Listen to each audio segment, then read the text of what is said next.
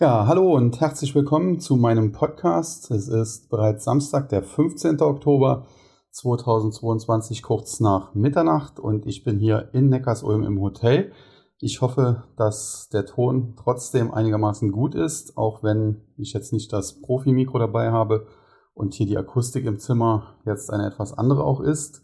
Die Klimaanlage habe ich ausgeschaltet, sodass die nicht mehr stören dürfte. Und äh, prinzipiell will ich es heute auch einigermaßen kurz halten. Äh, zum einen, weil ich eben auf Reisen bin, war heute bei der Bechtle zu Gast. Äh, ganz interessantes Unternehmen, muss man sagen.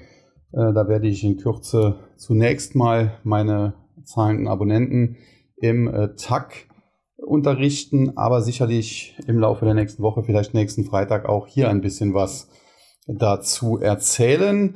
Ansonsten möchte ich mich aber dann heute auf das aktuelle Marktgeschehen konzentrieren und da muss man sagen, nachdem es ja gestern äh, am Donnerstag diesen ja, Wahnsinnstag gab, zunächst nach Veröffentlichung der Inflationsdaten der Verbraucherpreise, Consumer Price Index, äh, ein ja, regelrechter Absturz, der dann aber von den Bullen gekontert wurde, der gekauft wurde. Beide Dip war hier wieder äh, zu sehen und äh, ein mega Intraday Reversal, wie wir es glaube ich erst vier oder fünf Mal in der Geschichte hatten.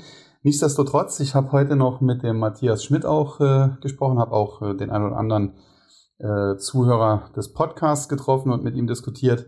Und es gab einen solchen ähnlichen Fall. Ich erinnere mich zumindest, die anderen haben sich jetzt nicht mehr erinnert. Auch im Jahr 2000 schon mal. Damals war es sogar noch extremer der Nasdaq seinerzeit, glaube ich, um 10% oder zumindest zweistellige Minus wurde dann der Handel ausgesetzt. Ich glaube, für eine Stunde war es damals. Und am Ende drehte der Markt dann ins Plus sogar leicht. Und damals dachten auch viele, okay, äh, das war's jetzt. Das ist das Ende der Korrektur. Die Dotcom-Bubble ist geplatzt. Aber die Kurse sind jetzt dann auch stark genug zurückgekommen.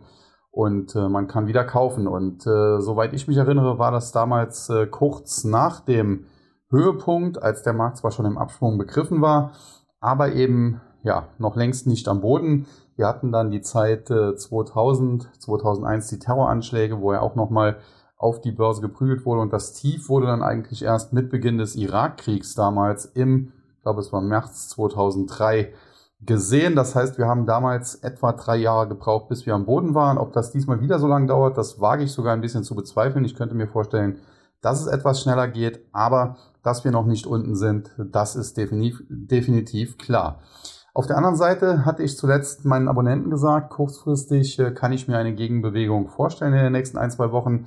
Da hat natürlich der Donnerstag mit diesem Mega Intraday Reversal gut gepasst. Wir hatten zuvor eine Short-Position auf Airbnb im Musterdepot aufgelöst mit einem, wie man so sagt, Pizzagewinn, irgendwie 100, 150 Euro, irgendwas dazwischen. Äh, was jetzt nicht die Welt war. Wir hatten zwei Long-Positionen auf Adobe und Roblox aufgebaut und äh, Roblox lag von Anfang an im Prinzip ganz gut im Rennen, liegt auch jetzt noch im Plus. Adobe ist äh, vorbörslich dann deutlich ins Minus gefallen, weil die Aktie natürlich auch von diesem ja, Mini-Crash infolge der Inflationsdaten betroffen war. Aber intraday ist sie dann eben auch sehr stark ins Plus gedreht und äh, der Schein lag dann, der zwischenzeitlich minus 50 Prozent hatte, war dann letztendlich bei plus 50 oder sogar plus 60 Prozent. Äh, jetzt äh, nach dem Freitag muss man sagen, ist der natürlich wieder ein bisschen zurückgefallen, aber liegt immer noch, glaube ich, über 30 Prozent im Plus. Und es gab jetzt natürlich auch gerade in meinem Trading Service sehr viele Fragen. Wie sieht's da aus? Äh, war das jetzt vielleicht doch nur eine Falle? Ja, bist du doch äh, zu optimistisch gewesen? Und äh, grundsätzlich muss ich natürlich sagen, ich bin kein Hellseher, ich kann es nicht ausschließen. Es kann natürlich sein, äh, dass auch ich mal daneben liege, aber nach wie vor halte ich an meiner Einschätzung fest, dass es kurzfristig tendenziell etwas nach oben gehen könnte. Wir haben, das darf man nicht vergessen, seit etwa Mitte August an der Nasdaq über 3000 Punkte oder mehr als 20, fast 25 Prozent verloren und das in, wie gesagt, zwei Monaten.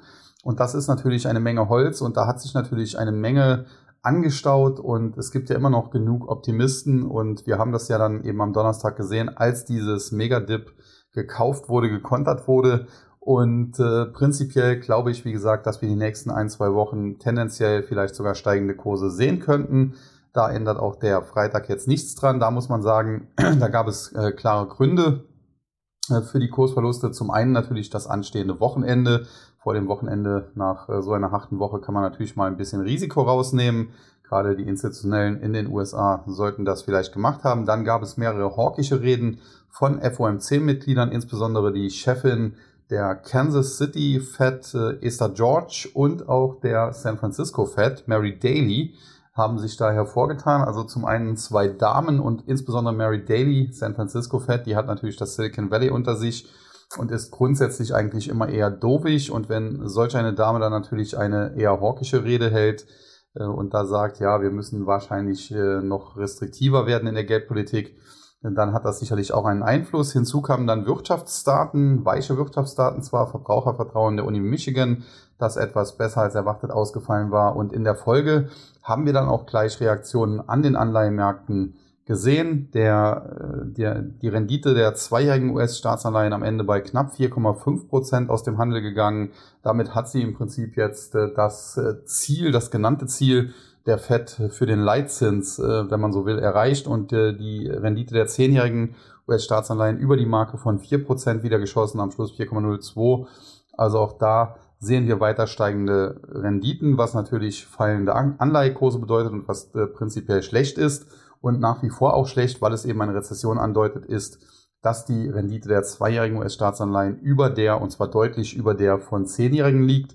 In der Vergangenheit muss man sagen, war es immer äh, so, dass wir natürlich eine Normalisierung hier brauchen, dass äh, die Rendite der zehnjährigen wieder höher sein muss als die der zweijährigen, weil längerfristig natürlich höhere Risiken sind. Aber äh, dass äh, gerade diese Normalisierung an der Börse die schlimmste Phase war, also am Aktienmarkt die schlimmste Phase war. Wenn also es hier zu einer Normalisierung kommt, dann ist das auf der einen Seite, brauchen wir das, weil erst das natürlich anzeigen würde, okay, die Rezessionsängste sind äh, oder verfliegen so langsam. Aber auf der anderen Seite könnte es eben sein, dass gerade diese Phase nochmal eine Phase ist, wo es äh, am Aktienmarkt richtig auf die Hörner gibt und insofern sollten sich die Bullen definitiv nicht zu sicher sein. Von daher der Marktausblick, die nächsten ein, zwei Wochen tendenziell vielleicht eher leicht aufwärts gerichtet, kann durchaus nochmal Richtung 11.000 oder vielleicht sogar 11.200, 11.400, 500 gehen. Viel mehr gebe ich dem Markt allerdings nicht, gemessen am Nasdaq 100. Äh, anschließend dann äh, nochmal deutlich nach unten und wir könnten tatsächlich dann zum Jahresende auch ein Jahresendrally kriegen, wobei man das dann nochmal neu bewerten muss. Äh, aber wie gesagt, egal, ob es jetzt hoch oder runter geht und ob es eine Jahresendrallye gibt oder nicht, eins steht fest, übergeordnet sind die Trends weiter abwärts, die haben sich verfestigt. Das hat auch gute Gründe, insbesondere in der Geldpolitik und man muss auch sagen, die Wirtschaftsdaten, die reingekommen sind zuletzt, die sind natürlich auch ein bisschen problematisch. Weniger das Verbrauchervertrauen an sich, das ja, würde ich nie zu hoch hängen, weil das so ein bisschen ein Stimmungsindikator ist. Aber es gibt doch äh, natürlich auch Umfragen zur Inflationserwartung. Und da muss man sagen, die sind zuletzt doch deutlich gestiegen, insbesondere auch auf Sicht von fünf Jahren. Da erwarten die US-Verbraucher jetzt im Durchschnitt eine Inflationsrate von 2,9 Prozent, was zum einen natürlich deutlich über dem äh, Ziel der Federal Reserve von etwa 2 Prozent liegt. Aber vor allen Dingen haben sie sich damit ein bisschen nach oben gelöst, denn noch vor kurzem lagen diese Erwartungen eher so im Bereich 2,5, vielleicht 2,6 Prozent. Und das ist natürlich ein tatsächliches Problem. Die Fed hat immer gesagt, sie macht ihre Geldpolitik auch deswegen, weil sie eben möchte, dass sich die Inflationserwartungen nicht nach oben lösen und äh, diese Daten deuten ein wenig darauf hin. Lange Rede, kurzer Sinn. Äh, wir haben jetzt Inflationsdaten bekommen. Wir wissen jetzt, äh, die Inflation in den USA kühlt zwar ab, aber nicht in dem gewünschten Maß. Und äh, von daher hangeln wir uns jetzt so ein bisschen dahin. Wir haben jetzt die Berichtssaison, da muss man sagen, die Banken haben hier begonnen. Die vier größten US-Banken gestern, Citigroup, Wells Fargo, Morgan Stanley und JP Morgan. Und äh, drei dieser vier haben eigentlich äh, tendenziell positiv überrascht. Die Aktien sind, glaube ich, auch äh, grün aus dem Handel gegangen. Einzig Morgan Stanley hat hier enttäuscht. Und äh, insofern sind das, ist das ein ganz guter Start der Berichtssaison. Auf der anderen Seite, gerade in anderen Sektoren, ich weiß jetzt nicht, ob man Bier und Meat unbedingt in den Tech-Sektor einordnen sollte, auch wenn sie da an der Nasdaq gelistet sind, da haben wir Probleme bei Beyond Meat beispielsweise. Die wollen äh, doch größere Teile ihrer Belegschaft entlassen. Sie haben ihre Prognosen, ihre Umsatzprognosen gesenkt und es bewahrheitet sich aus meiner Sicht immer mehr dieser vegane Trend, den wir zum Teil gesehen haben.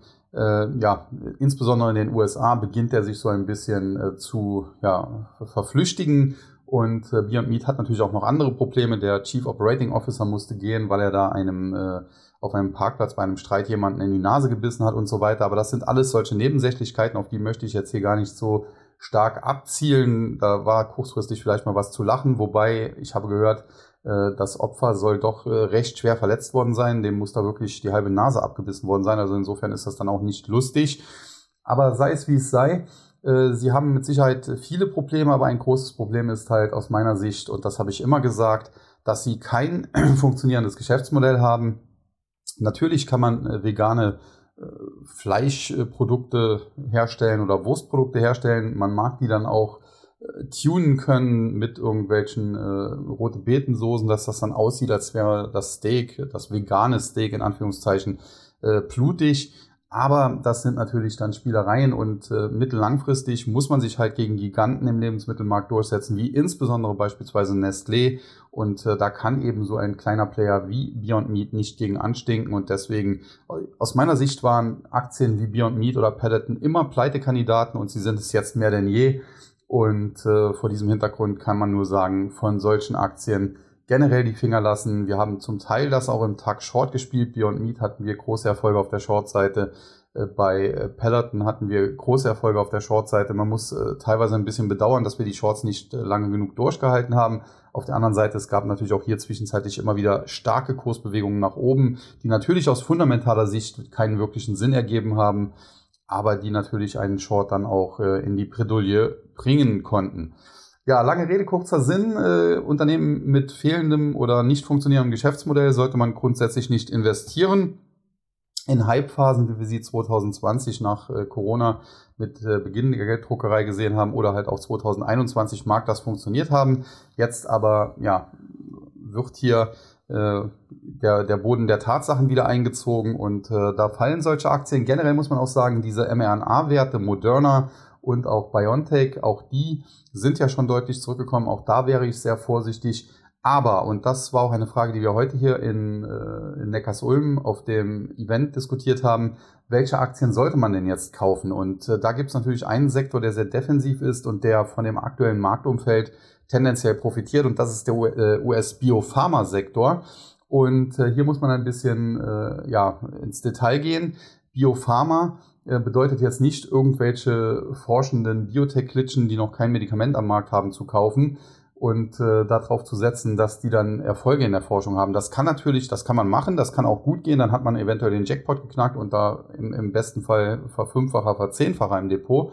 Äh, meistens geht es aber schief und man hat den Totalverlust. Aber es gibt natürlich in den USA mittlerweile sehr viele groß gewordene Biotechs, die mal als Startup angefangen haben, die aber mittlerweile eben groß geworden sind. Wenn ich da an eine Regeneron beispielsweise denke, die nahe Allzeithoch notieren, wenn ich auch beispielsweise an eine Biogen denke, die zuletzt äh, Gas gegeben hat, wobei das immer so ein bisschen so eine Sache ist bei diesem Unternehmen, die Aktie sehr volatil und gerade nachdem sie zuletzt Gas gegeben hat, würde ich sie jetzt direkt nicht kaufen. Und dann haben wir natürlich auch eine Aktie wie Gilead Sciences, die jahrelang jetzt keiner mehr wollte und die zuletzt dann auch ein erstes Anzeichen äh, von Stabilität gezeigt hat.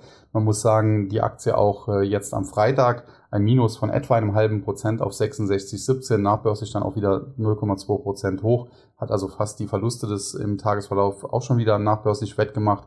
Und generell hält sie sich zuletzt einigermaßen so im Bereich 64, 65 Dollar. Und äh, natürlich, ich kann hier an dieser Stelle keine Garantien geben. Es kann auch sein, dass diese Aktie es auch noch erwischt, dass die vielleicht auch noch stärker unter Druck kommt. Aber Fakt ist, der, der amerikanische Biopharma-Sektor oder Biotech-Sektor, äh, das ist sicherlich ein, aktuell ein Place to be.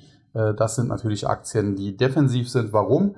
Ja, ist ganz einfach. Äh, bei Lebensmitteln, das ist eigentlich ähnlich. Man braucht immer was zu essen und zu trinken, aber da hat man auch die Möglichkeit, wenn einem der Heinz Ketchup jetzt irgendwie zu teuer ist, dann kauft man eben irgendeine günstigere Alternative, was dann für Kraft Heinz beispielsweise auch nicht so toll ist. Das war ja eine Meldung von Walmart vor ein paar Wochen, als die ihre erste Gewinnwarnung herausgegeben haben. Aber bei Biopharma ist das natürlich völlig andere, was völlig anderes. Also Gilead beispielsweise hat in der Vergangenheit auch Medikamente gegen HIV-Aids. Der Unterschied ist, wenn man den Virus hat, hat man HIV, wenn die Krankheit erst ausbricht, hat man AIDS. Und äh, Hepatitis, also Leberentzündungen, Hepatitis A, B, C, was es da alles gibt, konzentriert. Und äh, diese Medikamente wirken auch. Magic Johnson beispielsweise hat, glaube ich, 1990 bekannt gegeben, dass er äh, an HIV äh, sich infiziert hat und er lebt bis heute, also das äh, über 30 Jahre und äh, unter anderem natürlich mit den Medikamenten von Gilead, äh, die ihn da bis heute am Leben erhalten haben. Äh, bei Hepatitis muss man sagen, hatte Gilead ein Problem. Die Medikamente haben zu gut gewirkt. Das hat dann so ein bisschen das Geschäft kaputt gemacht, weil eben diese Krankheit fast ausgerottet werden konnte. Immer wenn jemand irgendwie Hepatitis A, B, C hatte, musste er nur ein paar Pillen von Gilead schlucken, dann war er das los. Und äh, das ist natürlich medizinisch super, aber für das Unternehmen aus geschäftlicher Sicht war es nicht so gut.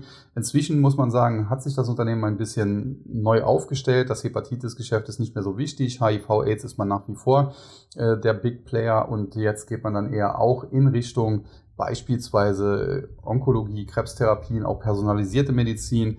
Und insofern, ich will jetzt hier kein großes Loblied auf Gilead äh, singen. Die Aktie war in den letzten Jahren sicherlich auch eher ein enttäuschender Performer. Aber solche Aktien, gerade auch wenn die mal etwas schwächer werden, die starken Werte wie Biogen oder Regeneron, insbesondere Regeneron, und äh, dann solche Aktien, die zuletzt eher schwach unterwegs waren, wie Gilead, äh, die kann man sich durchaus da mal angucken. Ja, ansonsten noch kurz äh, zur Zinsentwicklung, das ist noch ganz interessant und da habe ich heute auch einen Artikel geschrieben, weiß gar nicht, ob der schon veröffentlicht wurde.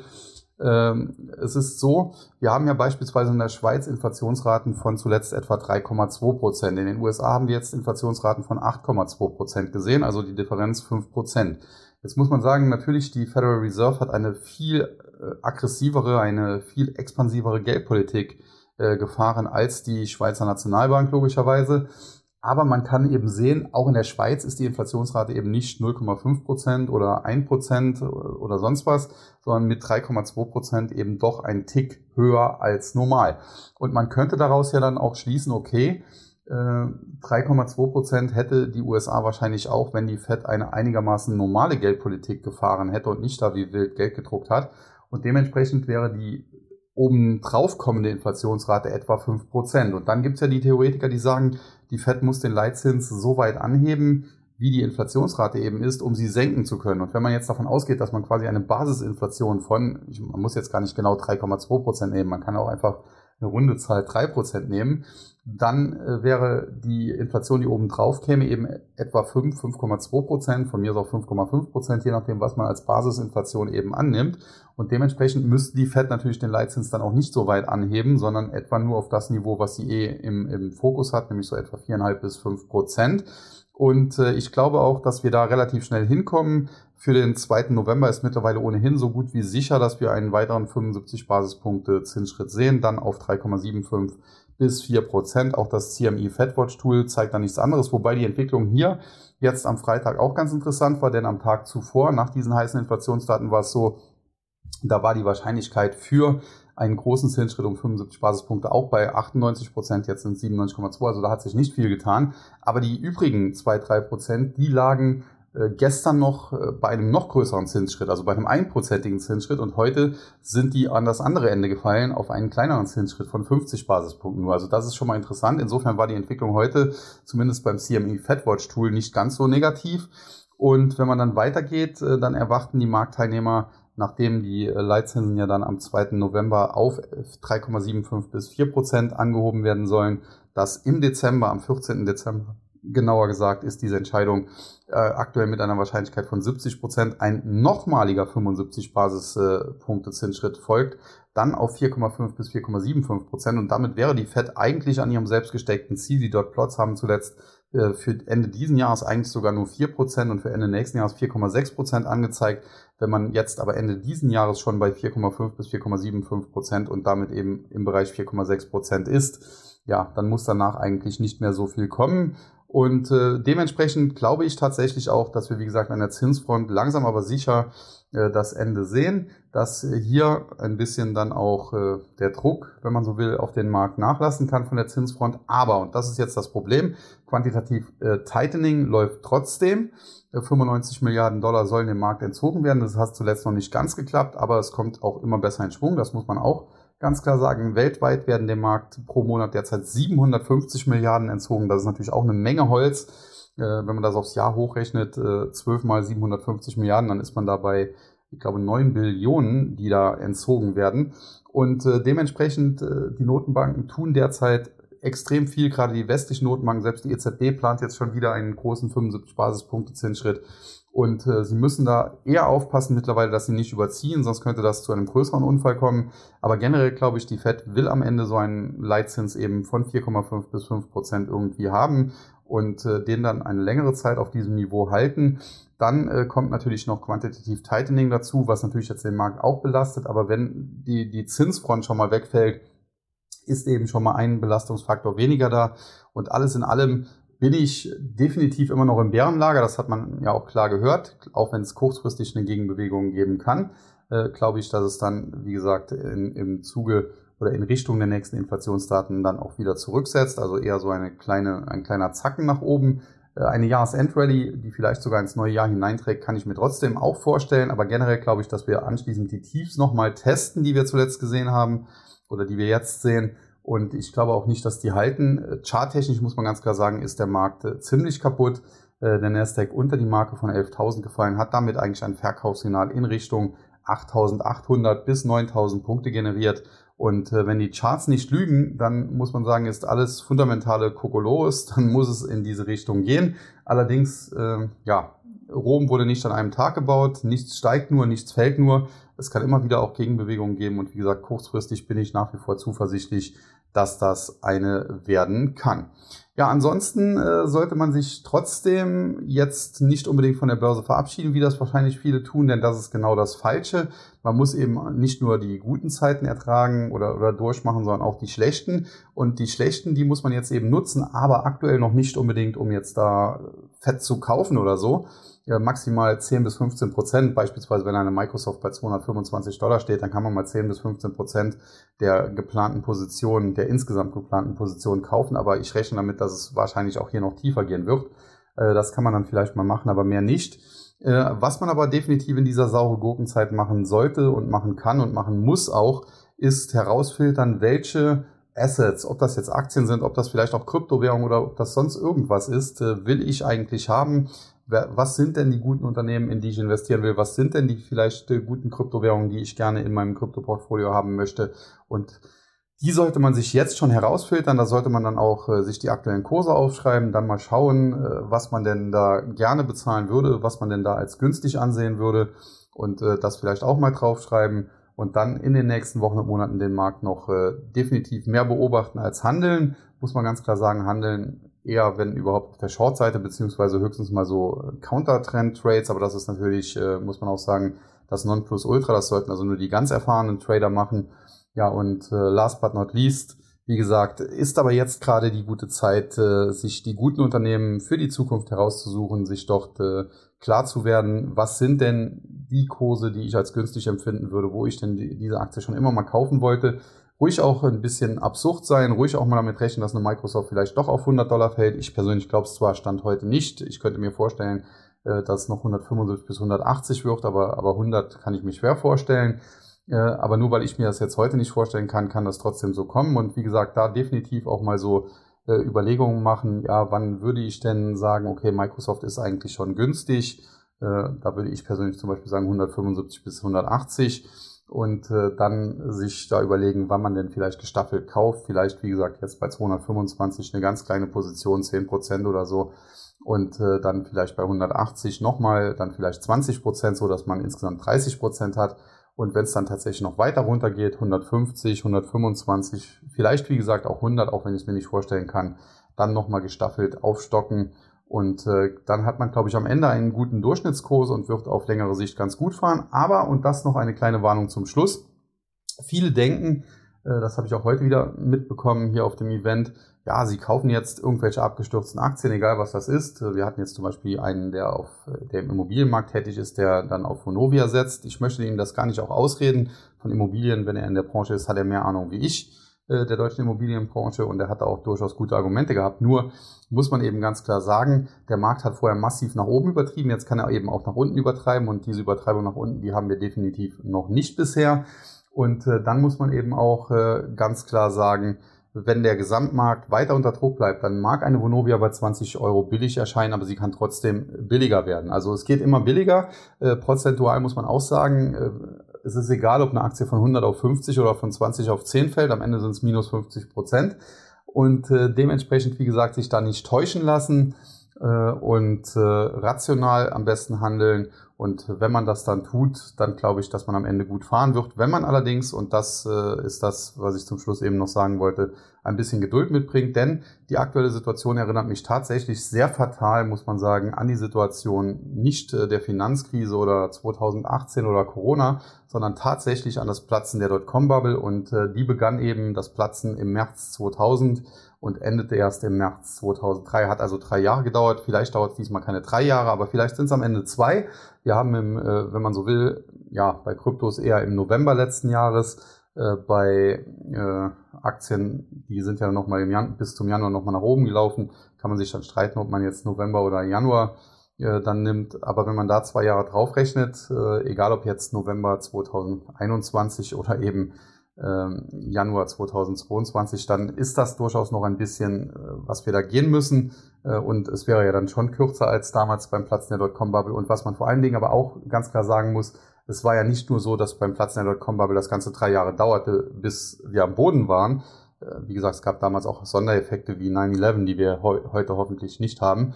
Aber es dauerte insbesondere dann anschließend auch drei, vier Jahre, bis wir wieder zurück waren. Also, äh, wenn man so will, war es dann doch ein V, aber ein viel langgezogeneres V. Es war nicht so, dass wir in kurzer Zeit wie beim Corona-Crash in, in, in wenigen Wochen da 30, 35 Prozent verloren haben und ein paar Wochen später wieder 30, 35 Prozent äh, Verluste aufgeholt hatten, weil wir wieder 50, äh, 60 Prozent dann gestiegen sind, sondern es ging, wie gesagt, damals drei Jahre bergab und es dauerte dann bis 2005, 2006, äh, 2007, bis der Markt wieder einigermaßen die alten Hochs hatte. Auch nicht jeder Markt, muss man sagen. Der DAX hat es nicht geschafft und dann kam damals die Finanzkrise, wo es nochmal auf den Deckel gab.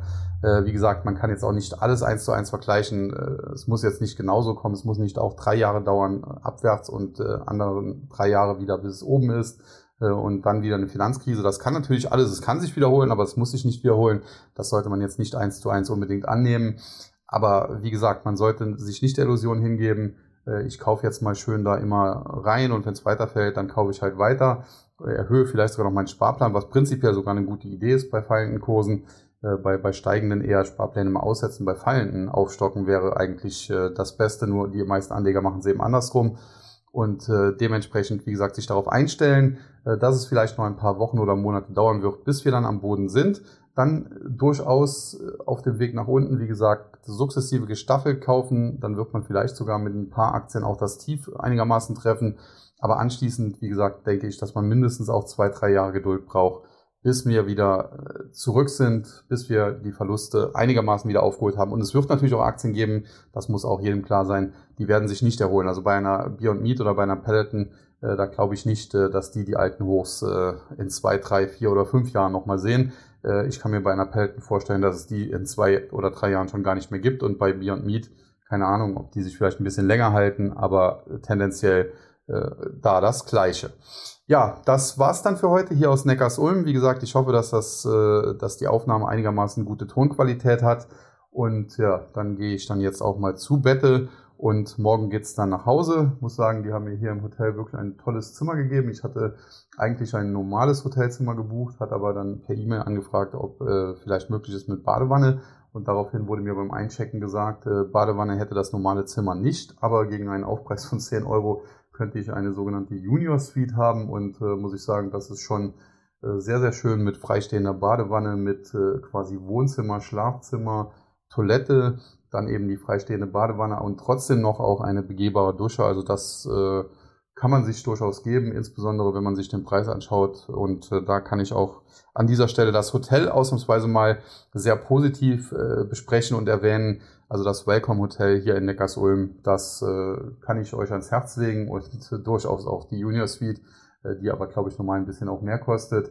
Und ja, das soll es dann für heute gewesen sein. Morgen gibt's noch Frühstück mit ein paar Kollegen, die auch hier zugegen waren, äh, gerade auch Finfluencer wie das ja heute so heißt. Und äh, dann geht's nach Hause nach Trier. Dann werde ich auch mal ein gewisses Wochenende haben. Und Montag geht's dann weiter, sowohl an der Börse und abends dann auch mit meinem Podcast. Und an dieser Stelle sage ich dann wie immer Tschüss und Bye-bye, bis zum nächsten Mal. Es verabschiedet sich Ihr Euer Sascha Huber.